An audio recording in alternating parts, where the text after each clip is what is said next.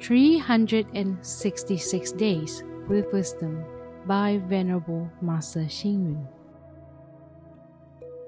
August 26. As the physical body is made of four elements and five aggregates, how can we be free of sickness? The cycle of impermanence, birth, aging, sickness, and death cannot be prevented. To be free of sickness, realize the Dharma body. To realize impermanence, eradicate delusion and go back to the truth. Death is a journey that everyone must travel. Some enjoy a long life and they live to a ripe old age and pass away peacefully. This is a good death and the best ending to a person's life. However, there are others who, at the prime of their lives, though full of vitality and drive, and about to embark on a glittering career, are suddenly told that they have some incurable disease and then pass away.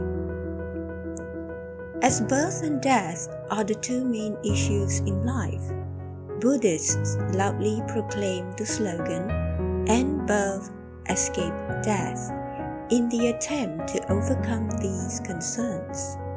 If we examine the problem, ending birth to escape death does not really imply not dying, but rather the use of religious faith to deal with the issues of life and death. For example, contentment, endurance, benevolence, and simplicity are all attributes to reduce the stress of life.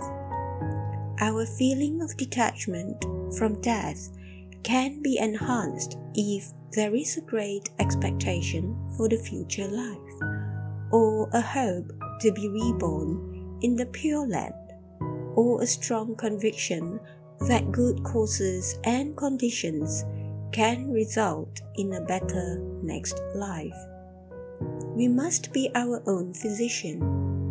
For good health, we should exercise regularly, control our diet, have a normal lifestyle, and be calm and happy. No doubt the 10 causes of death are very frightening.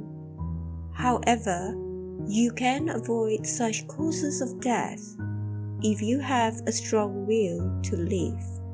Pay attention to your religious belief, have a moral lifestyle, exercise regularly, and are happy. Read reflect, and act. To end birth and escape death is not really avoiding death. It is rather to use the strength of your faith to handle the issues of life and death. Please tune in, same time tomorrow as we meet on air.